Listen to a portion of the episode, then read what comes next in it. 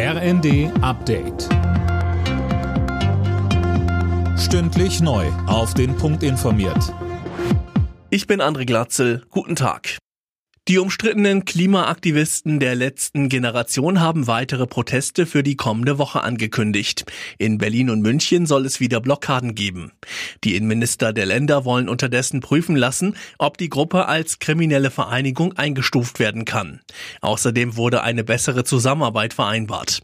Bayerns Innenminister Hermann. Wichtig ist ein frühzeitiger Informationsaustausch genauso wie ein länderübergreifendes Zusammenwirken bei der Durchsetzung präventivpolizeilicher Maßnahmen. Wir müssen alle rechtlichen Möglichkeiten ausschöpfen, um Straftaten von Klimaaktivistinnen und Aktivisten zügig und konsequent zu ahnden.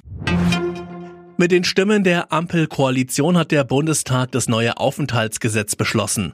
Geduldete Ausländer bekommen damit mehr Zeit, um ein dauerhaftes Bleiberecht zu erhalten. Mehr von Jana Klonikowski. Wer seit fünf Jahren in Deutschland geduldet ist, bekommt nochmal 18 Monate Zeit, um beispielsweise die Deutschkenntnisse zu verbessern. Laut Regierung betrifft die Regelung etwa 136.000 Menschen.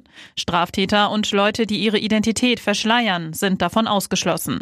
Die Ampel spricht von einem Grundstein für moderne Migrationspolitik. Die Union wirft SPD, Grünen und FDP vor, aus ideologischen Gründen keine Rückführungen zu wollen. Außerdem hat der Bundestag mehr Entlastungen für das Pflegepersonal beschlossen. Das neue Krankenhausgesetz sieht auch mehr Geld für Kinderkliniken vor. Sie sollen in den nächsten zwei Jahren jeweils 300 Millionen Euro mehr erhalten.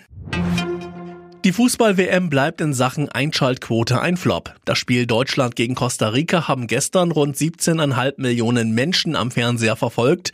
Bei der WM vor vier Jahren hatte jedes der drei deutschen Vorrundenspiele über 25 Millionen Zuschauer. Alle Nachrichten auf rnd.de